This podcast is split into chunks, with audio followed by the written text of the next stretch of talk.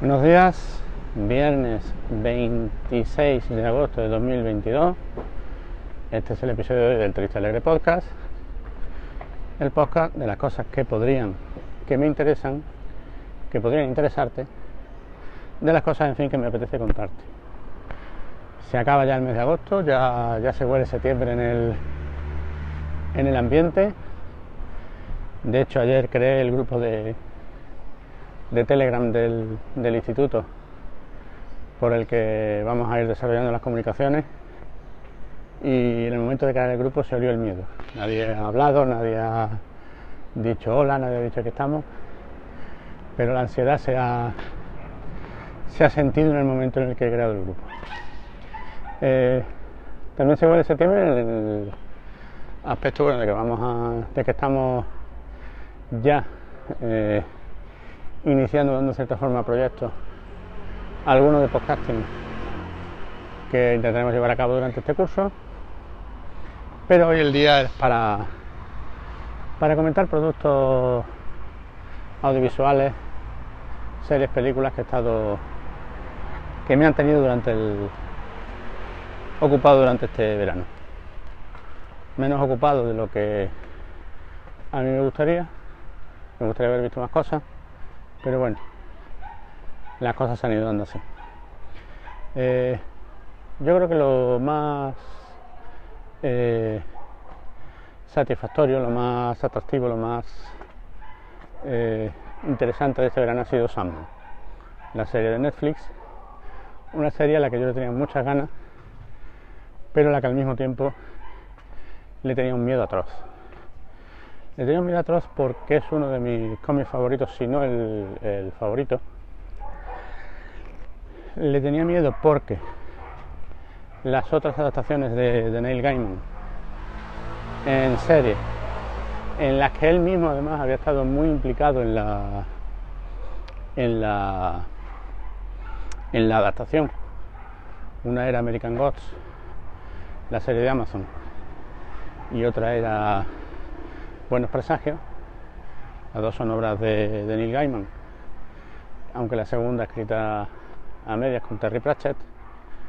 Y sospecho, me da la impresión de que con más de Terry Pratchett que de, que de Gaiman. Eh, y bueno, pues series que si bien no están mal, es decir, no son fracasos absolutos, no son, no son horribles, eh, sobre todo en el caso de American Ghost se quedan muy lejos de lo que era su referente escrito. Y sorprende, ya os digo, estando el mismo Gaiman de, de por medio, incluso en un momento determinado, no sé si la segunda o la tercera temporada es el, el, principal creador o showrunner o, me suena así. Entonces, a Sandman le tenía mucho miedo porque Sandman lo veía mucho más inadaptable que las otras dos. Porque tiene una atmósfera, tiene un, los personajes son muy especiales, eh, la trama que se nos cuenta puede parecer que no está pasando nada cuando en realidad está muy llena de cosas. Y tenía mucho miedo pues, de, que, tramas se simplificaran, se dosificaran, se infantilizaran, etc. Mm, y yo creo que puedo decir, lo comentaba ya en un grupo de Telegram, que yo nunca he visto una adaptación tan bien hecha también hecha porque no ha necesitado quitarse absolutamente nada.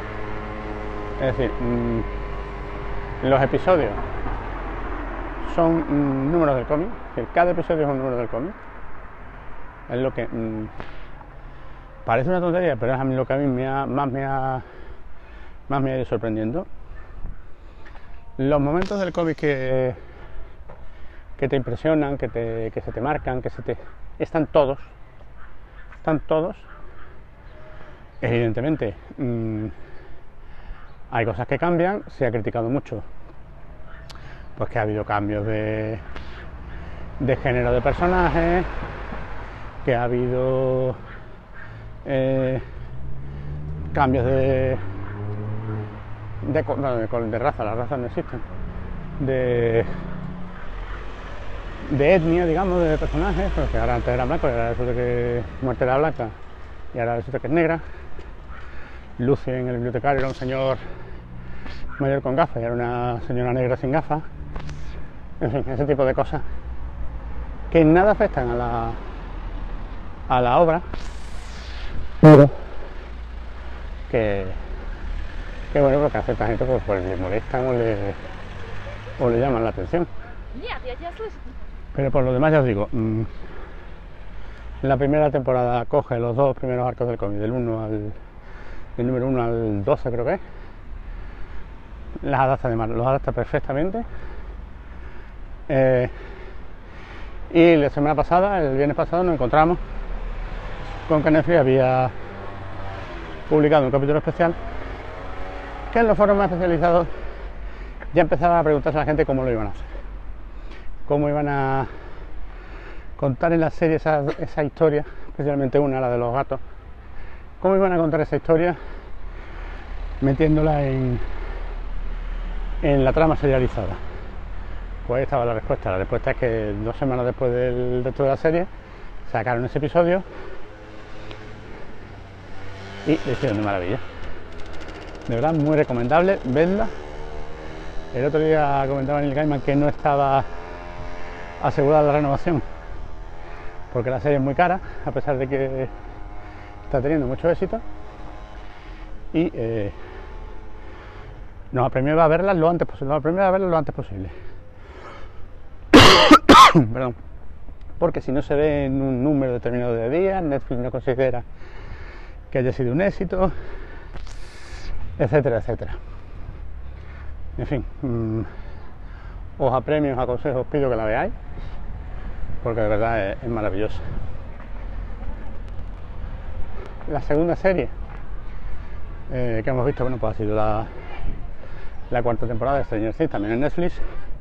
Yo no voy a hablar más de, de esta serie de lo que ya se ha hablado. Creo que ha sido la mejor temporada de todas desde la primera, a pesar de la duración excesiva y brutal de los episodios, que creo que no tiene parangón con otra serie. El último capítulo duró dos horas y media. ¿Qué más? ¿Qué más?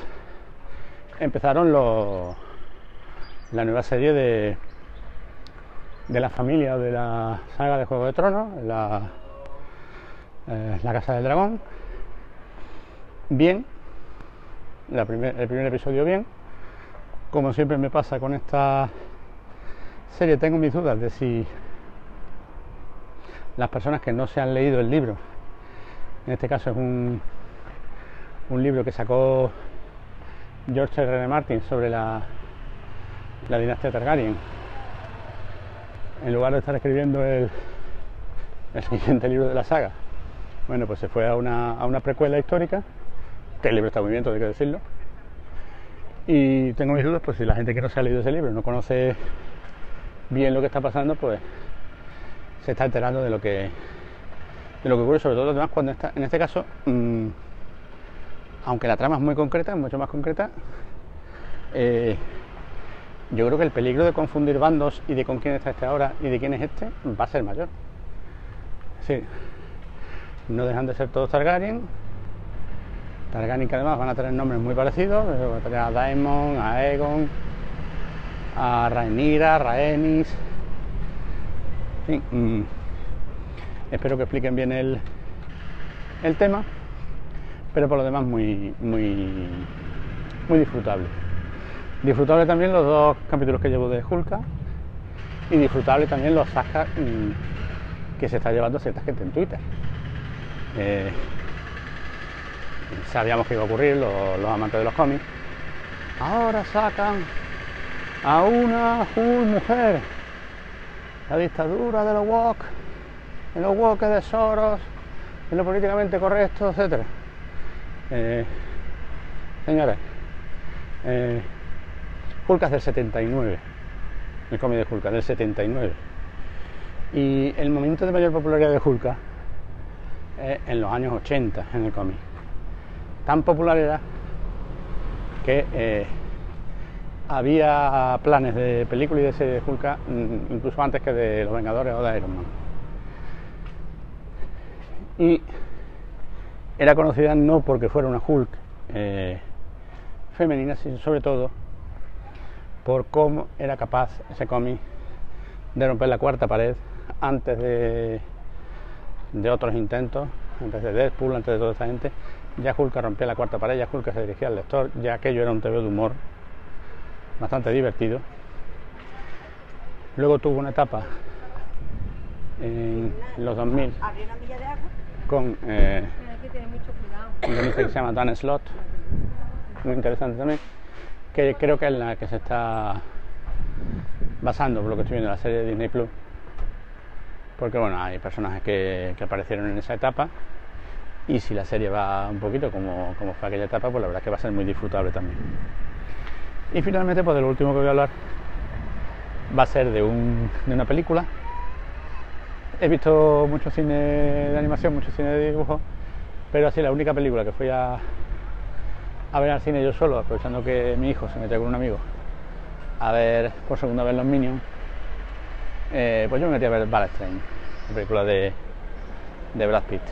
Y de verdad, mm, muy, muy, muy disfrutable, muy, muy, muy entretenida. No cuento nada de la trama, salvo lo que se ha visto en, en algún trailer, es decir, cinco personas se meten en un tren bala, cada uno tiene un objetivo, son cinco asesinos profesionales, cinco asesinos de sueldo, cada uno tiene un objetivo. Y cómo va girando esa trama, cómo va mm, las macarradas que ocurren, lo divertido que está, especialmente Brad Pitt. Eh, de verdad, muy disfrutable, muy disfrutable y además el hecho de que no sea una secuela, ni una saga, ni que sea nada más que una película de acción disfrutable, pues mucho mejor. Pues nada más, hablamos pronto, cada vez Winter is coming, September is coming y un saludo y hasta el próximo día.